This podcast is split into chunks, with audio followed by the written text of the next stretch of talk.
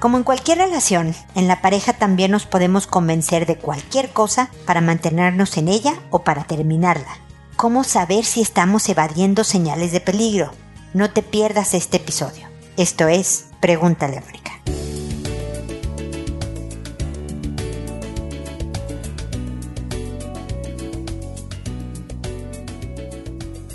Bienvenidos amigos una vez más a Pregúntale a Mónica. Soy Mónica Bulnes de Lara. Como siempre, feliz de encontrarme con ustedes en este espacio que en esta ocasión habla de la relación de pareja. Ojos que no quieren ver. Porque la verdad es que eso lo hacemos en todas nuestras relaciones. ¿eh? Puede ser de amistad, puede ser con los hijos. Lo que no queremos ver, no lo vamos a ver. Y en la relación de pareja suele ser particularmente cierto. Si queremos terminar nuestra relación, no vamos a ver lo bueno, nos vamos a enfocar en todo lo malo que tiene el otro, en todo lo malo que está nuestra relación y en lo que se ha convertido, y vamos a encontrar suficientes razones para terminarla, justificadas y fundamentadas, pero le vamos a dar todo el peso a ese lado y no vamos a querer escuchar o vamos a minimizar lo que pudiera argumentar lo contrario. Y lo mismo del otro lado. Si queremos mantenernos en una relación, rápidamente nos vamos a olvidar de los defectos, de lo malo, de lo que es evidente que no es conveniente para seguir manteniendo algo que ya no es bueno que sigamos manteniendo y nos quedaremos en algo que ya no es saludable para nosotros y a lo mejor para el otro o la otra, para nadie. Entonces, ¿cómo saber si estamos evadiendo? ¿Cómo notar que no estamos viendo señales de peligro para uno o para el otro lado? Y creo que nosotros somos un buen termostato. La verdad es que por más que queremos hacer menos eh, un lado o el otro, siempre tenemos una vocecita que nos está diciendo, a ver, analiza el círculo completo, analiza los dos lados. Es decir, si tú estás pensando en terminar tu relación, por ejemplo, detente un poco y empieza a pensar, ok, vamos a pensar que me quiero quedar. Yo que ya no aguanto a esta persona, que creo que tiene todo esto malo, que me está haciendo daño y que me sofoca y demás, en este momento voy a ponerme en el papel de que es una persona maravillosa y de que lo que quiero es quedarme es decir, te vas a poner del otro lado de la esfera para tratar de ver puntos a favor del otro argumento, de tal manera que puedas analizar si estás dejando de ver puntos valiosos o si los puntos valiosos que encuentras no son lo suficientemente importantes como para que salvaguardes tu salud mental, tu salud física, por ejemplo, tu salud emocional y demás. Te puedes ayudar con alguien más que tú sepas que pueda ser objetiva esta persona en este análisis, ¿no? No te vayas a juntar con la amiga que te va a decir, no, pero él es un desgraciado, él es así, él es así, me explico, sino que realmente hagan un análisis concienzudo de los pros de quedarte para de verdad afianzar tu decisión de irte o dar un último esfuerzo en recuperar la relación. Y lo mismo del otro lado. Si hay argumentos que te digan espérame tantito, te estás agarrando de un clavo ir ardiendo, esta relación tiene todos estos puntos que te están destruyendo y tú los estás volteando para el otro lado. Estás negando algo que te está negando a ti misma y te está haciendo daño. Entonces ponte en el papel de que te vas para ver si esto ayuda a que realmente tomes una decisión más con la cabeza que con la emoción y puedas realmente cuidarte para un lado o para el otro. ¿Me explico en el análisis? Cuida de estos ojos que no quieren ver, porque podemos perder oportunidades para cuidarnos de las dos formas, ¿no? Para quedarnos en una relación que tiene el potencial de recuperarse o para quedarnos en una relación que acabe por destruirnos. Hay que cuidarse y hay que de verdad darnos el tiempo para analizarlo con conciencia, con realidad, con también algo de sentimiento, pero de verdad con la seriedad que algo tan importante amerita, ¿ok? Esto sería mi comentario inicial. Espero que les sea de utilidad. Ahora me dispongo a responder sus consultas que como saben lo hago por orden de llegada, que a todo mundo, bueno, hablando del orden de llegada, sigo resolviendo, parece que ya está, espero, arreglado el problema de los correos que no me llegaban. Por cierto, estoy haciendo cambios en mi página, que ya está muy vieja y obsoleta, y por lo tanto ya no va a haber en espero, corto plazo, problemas para recibir sus consultas. Pero como los hubo, el mes pasado. Sigo respondiendo consultas atrasadas y todo, por lo cual agradezco su paciencia y tolerancia con estas fallas tecnológicas. Pero bueno, sigo respondiendo por orden de llegada. A todo mundo le cambio el nombre para conservar su anonimato, que cuando he respondido y el episodio se publica en la página, a esa persona le mando un correo diciéndole el número del episodio, el título del mismo y el nombre que le puse. Hago un paréntesis para avisarles que estoy aquí con Maya y Calici, mis perritas, y acaban de despertar de una siesta y decidieron hacer ruidos extraños mientras se saludan y medio juegan, así que ustedes disculparán el ruido de fondo. De repente pondré pausa en la grabación para callarlas si de repente se alocan, así que perdonen los ruiditos por ahí. Em, que eh, siempre contesto que como vieron cuando hubo fallas, en cuanto me doy cuenta y me llegan los correos y, y demás, aunque sea tarde, respondo a sus consultas porque a pesar de que ustedes hayan remediado el asunto, quiero llegar con un comentario o alguna idea que pudiera complementar lo que ustedes hayan hecho, pero siempre contesto que lo hago por audio a través de este podcast porque me escucha más gente de la que me escribe y puede ayudarle en mis comentarios o así a alguien que esté viviendo algo semejante o parecido a lo que me consultan. Creo que ya lo he dicho todo y por lo tanto empiezo con Bricia que como indiqué al principio, este es un nombre inventado. También si de repente me dicen, hola Mónica, te saludo desde Tumbuctú, eh, le quito el Tumbuctú, le quito cualquier lugar o dato que pudiera identificarlos para que de verdad sea anónima su consulta. Voy a poner pausa porque se me están alocando estas chicas. Veamos cuánto tiempo me dura esta llamada de atención porque siento que más bien voy a tener que correrlas de mi, de mi oficina, pero bueno. Bricia me dice así, hola Mónica, necesito dar un giro a mi vida en lo laboral. Estoy actualmente embarazada de seis semanas y llevo tres años cesante. Estudié una carrera técnico profesional para tener una mejor oportunidad de empleo a los 30 años y luego de eso trabajé en dos lugares por casi dos años y medio en cada lugar. En el último conocí a mi actual pareja. Nos despidieron a los dos de la empresa y nos pusimos a buscar trabajo inmediatamente. La primera en encontrar trabajo fui yo, pero pasé por lugares en los cuales no tuve buenas experiencias y cambié de trabajo en cuatro ocasiones por distintos motivos. En el primero renuncié por una oportunidad mejor, la cual fue muy desagradable y cumplí un periodo de prueba en el que no me renovaron contrato. Finalmente, otra experiencia de un mes a prueba sin quedar seleccionada y por último un reemplazo de cuatro meses en un buen lugar donde no me dieron la oportunidad de seguir después de habérmelo ofrecido en primera instancia. Todo esto me frustró mucho, me generó inseguridad, pero seguí buscando trabajo. Me llamaban de muchos lugares a entrevistas, pero en ninguno quedé. De a poco dejé de buscar y ya pasaron tres años. Me he cuestionado si el problema fui yo o las personas con las que trabajé. Siento que no merecía eso.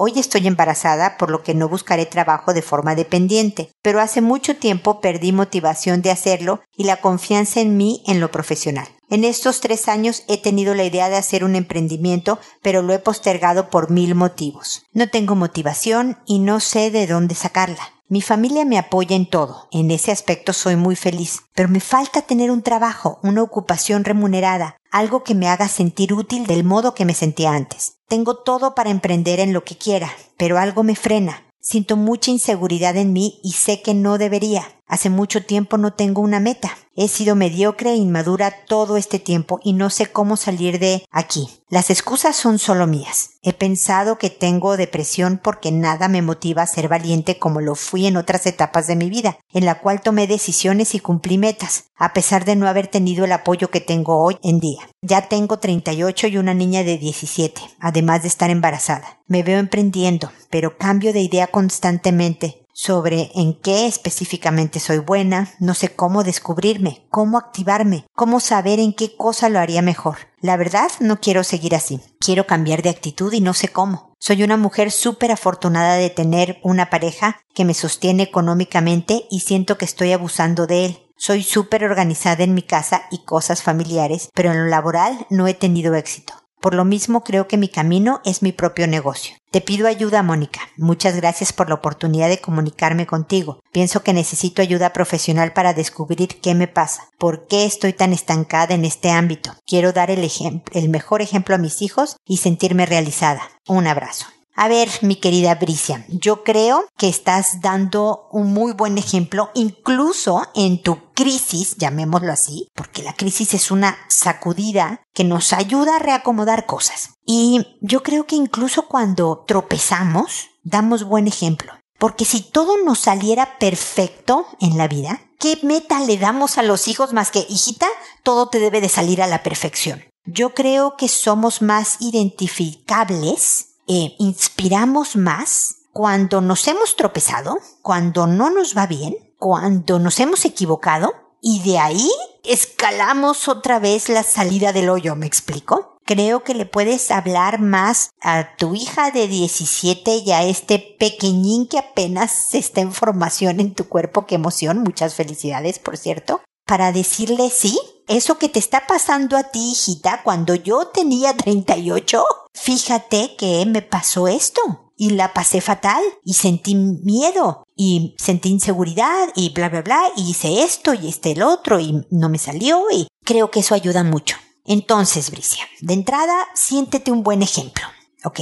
No uses palabras porque el lenguaje es bien importante para que tu cerebro se vaya disponiendo en otro camino. Me explico, parte de lo que vas a empezar a cambiar ahora es la forma en que te expresas de ti misma. Entonces decirte que eres mediocre y que no sé dónde está ese renglón del que hablabas, ¿no? Pero que has sido como mediocre y no sé qué dijiste por ahí, no encuentro dónde lo dijiste, pero no, no, no digas eso, no, porque has estado en transición, ¿no? Has estado, que te has dado excusas, sí, te has dado excusas. Que has estado titubeando, dudosa de qué paso seguir, sí, has estado dudosa de qué paso seguir. Pero no uses palabras que te hagan menos, ¿ok?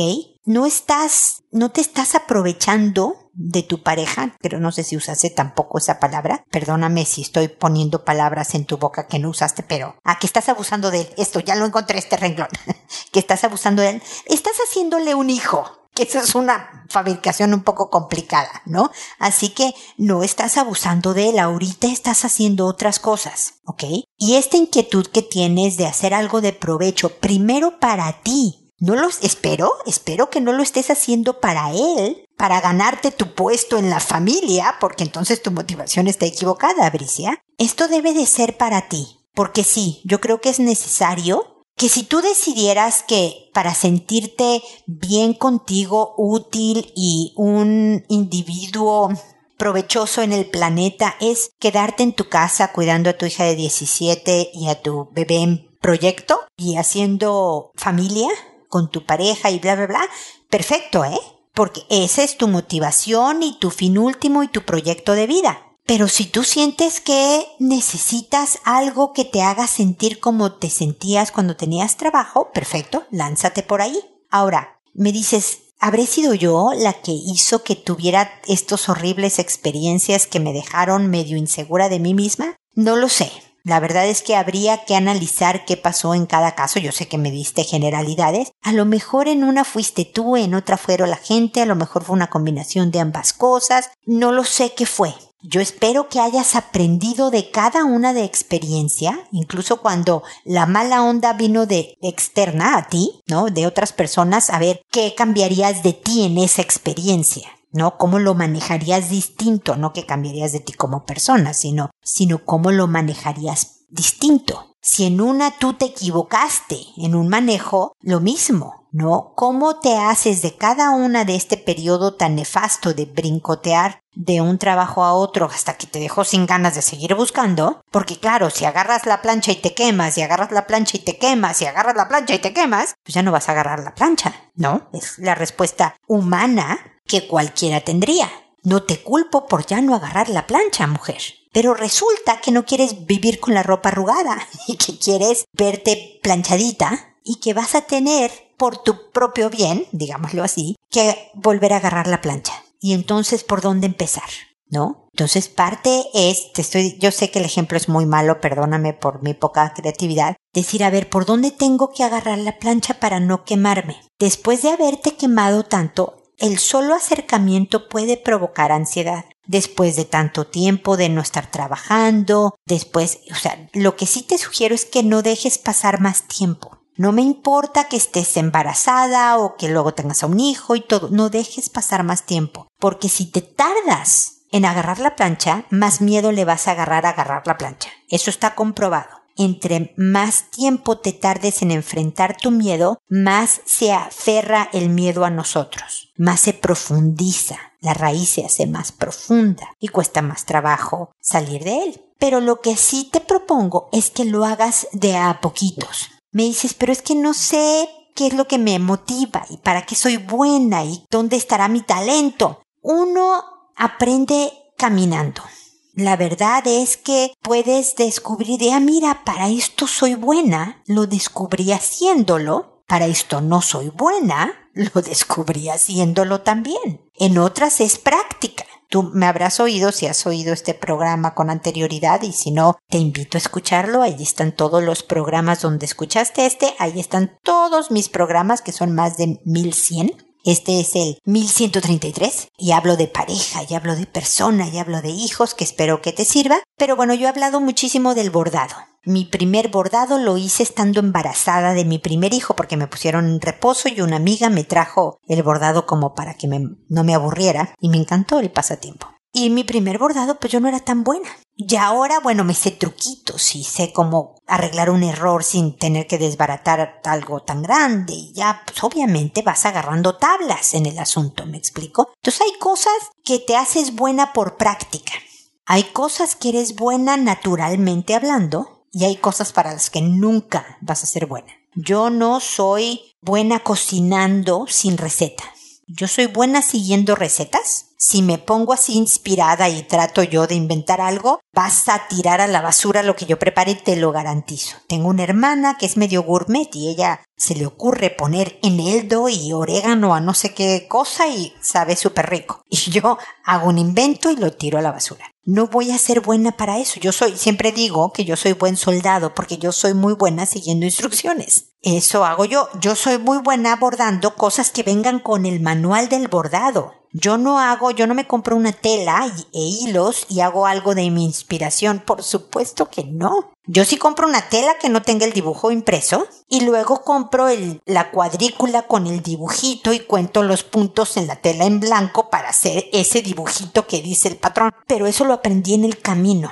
Entonces, Bricia, para no alargarme más en este rollo, ¿por qué no empiezas ayudándole a alguien, alguna amiga o algo en su negocio? Que por a lo mejor una módica suma casi simbólica ahorita en lo que tú le vas perdiendo fobia a la cuestión de sentirte capaz, lo tomas con la seriedad de un trabajo, ¿eh? No es tu pasatiempo y no le estás haciendo el favor a la amiga, no, lo tomas con el profesionalismo y la seriedad de un compromiso adquirido y le, tú le ayudas a la amiga en lo que te diga o a la conocida o a la persona que le vas a apoyar y ella te apoya en pagarte una cosa simbólica, pero también en afianzar tus habilidades y, y a lo mejor en descubrir de qué horror no me voy a dedicar a esto, pero esto fíjate que tengo habilidad o esto sí me gusta y sigues investigando y sigues buscando y a lo mejor descubres que lo tuyo no es el emprendimiento y que lo tuyo sí es ser colaborador en una empresa, ¿eh? Y vas y buscas trabajo en una organización. O a lo mejor descubres que no, que sí, que lo tuyo es el emprendimiento porque quieres desde la casa, bla, bla, bla, no sé. Pero vete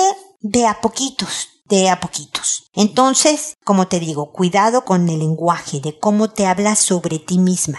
Desde considerar que si eres ejemplo, de que no estás abusando de nadie, de que no eres mediocre, de que es lógico sentirte como te sientes después de lo que pasó y de a poquitos. Entonces, cuéntame, ya estoy de regreso, no me voy a tardar tanto en responder y por lo tanto escríbeme y permíteme acompañarte en esto de volverte a sentir la mujer que ahí está, guardadita tras una capita de susto por una mala etapa, esta mujer empoderada y capaz que eres, nada más que está un poco oculta y que tiene que resurgir nuevamente. ¿Ok? Así que espero que sigamos en contacto.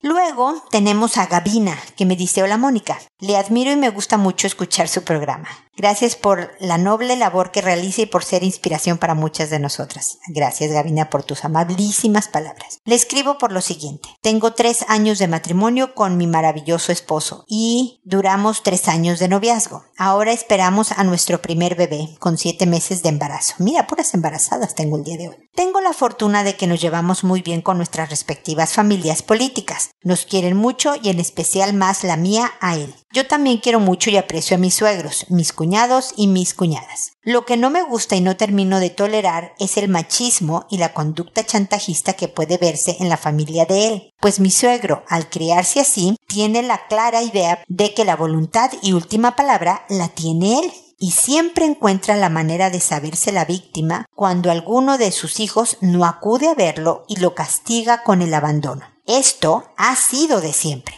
Prácticamente cuando alguien no dispone de hacer lo que él dice, así termina chantajeando con que no lo quieren o que somos unos malagradecidos, tanto hijos como nueras. No condeno su actuar o su pensamiento, pues así le tocó ser educado. Lo que me pesa mucho es que mi esposo se ha decantado a los caprichos y berrinches que su papá hace más que mis cuñados. Mi esposo dice que es por hacer sentir mejor a mi suegro, pues además es diabético y un enojo lo hace, le hace bastante daño. El tema del chantaje le pesa mucho a mi esposo y en muchas ocasiones a este chantaje se le une su hermano mayor. Mi esposo es tercero en su familia y su hermana menor haciendo peor la situación. Aunque desconozco las palabras exactas de sus chantajes emocionales, puedo ver que mi esposo no sabe manejar estos. Me ha contado muy poco cuando pasa algo así, y mucho menos ahora en pandemia que ellos siguen haciendo sus reuniones como si nada porque mi suegro se siente solo. Yo lo que quisiera es saber cómo actuar o manejar estas situaciones de chantaje emocional y ser de apoyo moral a mi esposo, porque aunque no sean hacia mí directamente la crítica o el chantaje, temo que pueda perjudicar hacia nuestro matrimonio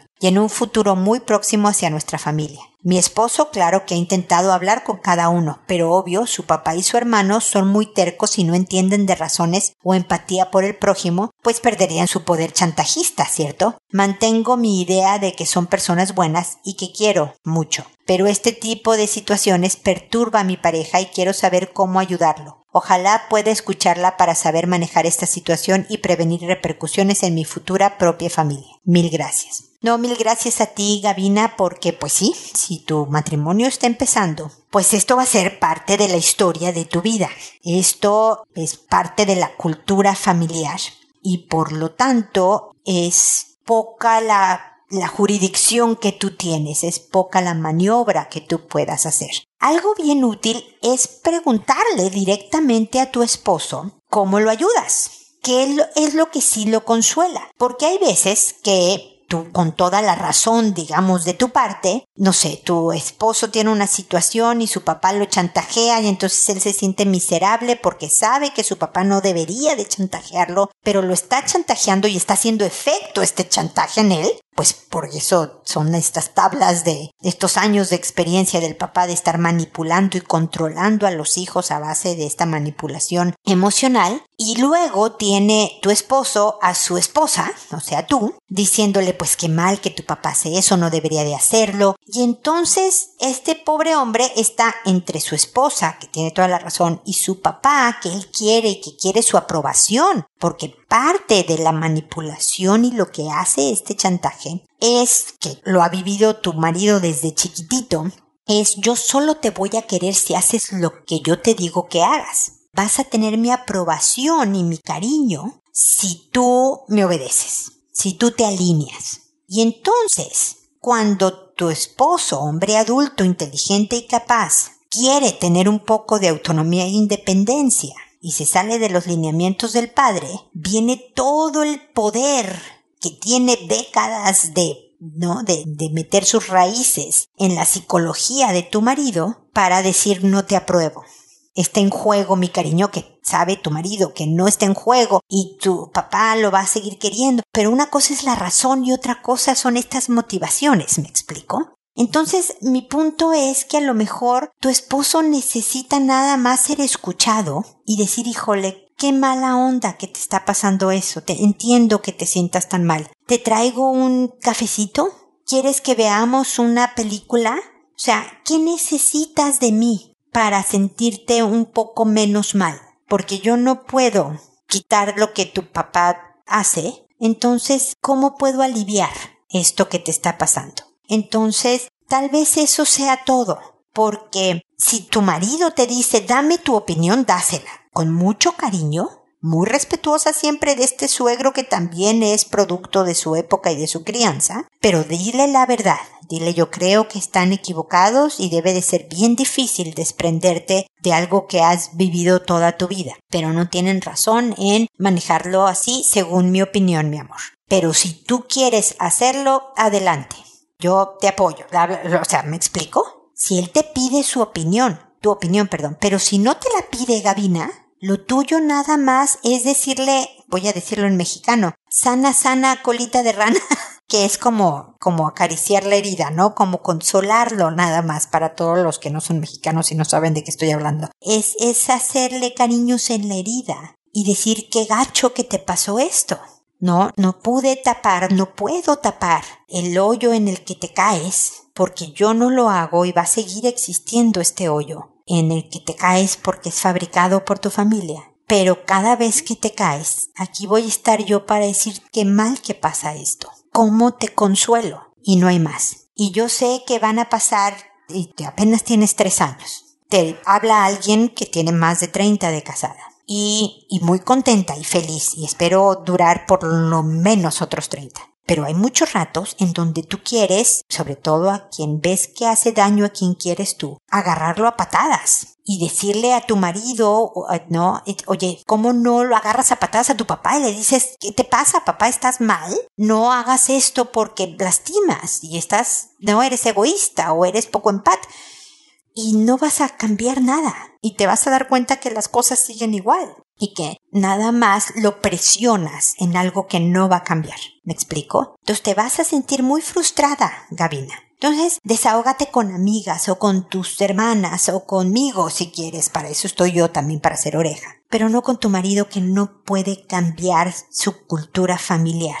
Tu suegro no va a cambiar a menos que hubiera toda una intervención de sus propios hijos, pero al parecer ya todavía una, o sea, sus propios hijos están tan aleccionados en el tema que también son de esta manera. Entonces, no, no, ánimo, es lo que te puedo decir. Y dale a tu esposo lo que él necesita, no lo que tú crees que él necesita. ¿Me explico? Y aquí estoy, de verdad aquí estoy para poderte apoyar y asesorar en lo que pueda en el transcurso de tu matrimonio y desde luego en lo que venga como padres de familia, ya sabes que también acá estoy. Y ahí están mis programas para también poder ser, dar esta asesoría en crianza, en educación de hijos.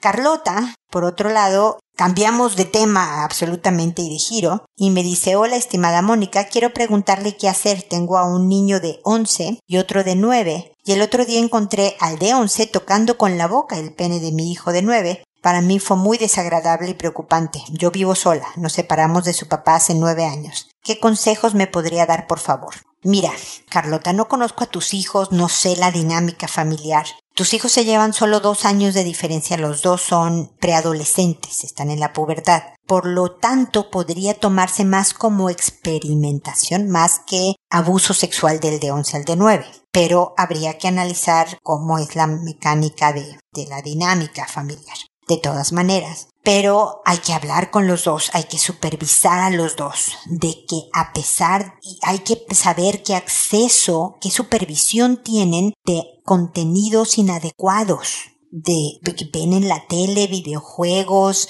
YouTube, videos, pornografía a libre acceso. Nadie les restringe tiempos y acceso a estos contenidos. ¿Hay reglas en la casa? ¿Las respetan?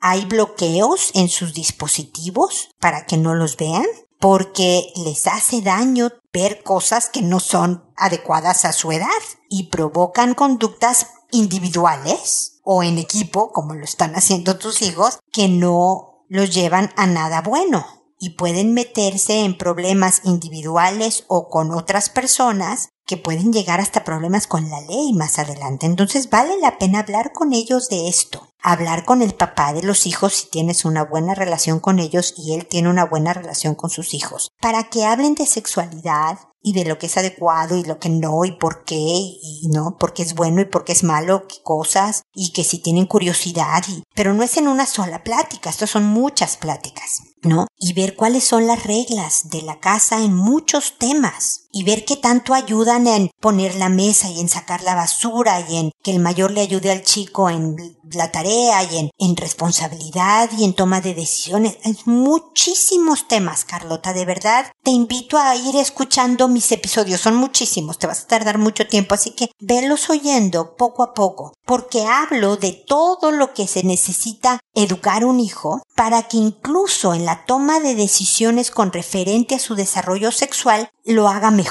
su control de impulsos, una serie de cosas que no parece que no tiene que ver poner la mesa con, a ver, ¿qué voy a hacer con mi hermanito de nueve años eh, cuando yo tengo curiosidad sexual? Tiene que ver, fíjate. Entonces, como te digo, estamos hablando de muchos temas muy variados, pero, pero hay que involucrar aquí a muchos adultos también, Carlota. Desde luego, no es nada más los regaño y eso no se hace, ¿cómo se te ocurre? Tú que eres el grande deberías de saber. No, aquí los dos tienen que hablar y decir, a ver, ¿por qué se les ocurrió que esto era una buena idea? No es que mi hermano, el grande, me dijo que debíamos de hacerlo. ¿Por qué pensaste tú que deberías decirle que sí? Es que si no me pega.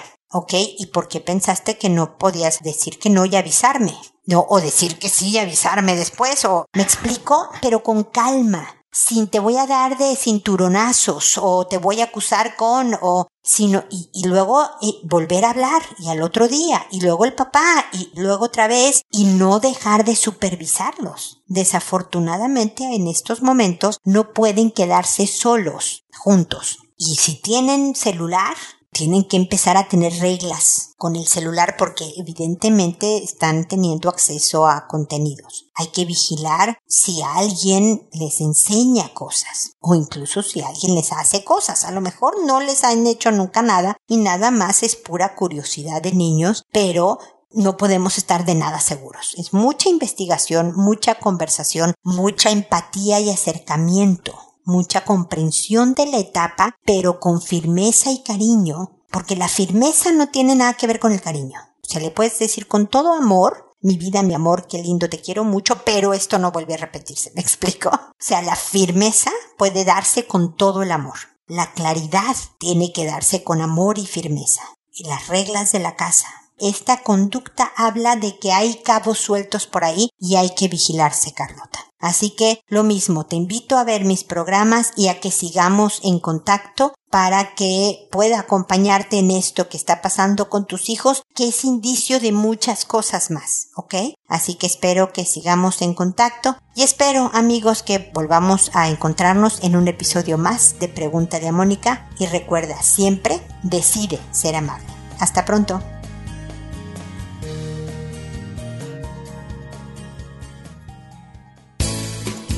¿Problemas en tus relaciones? No te preocupes, manda tu caso, juntos encontraremos la solución. www.preguntaleamónica.com Recuerda que tu familia es lo más importante.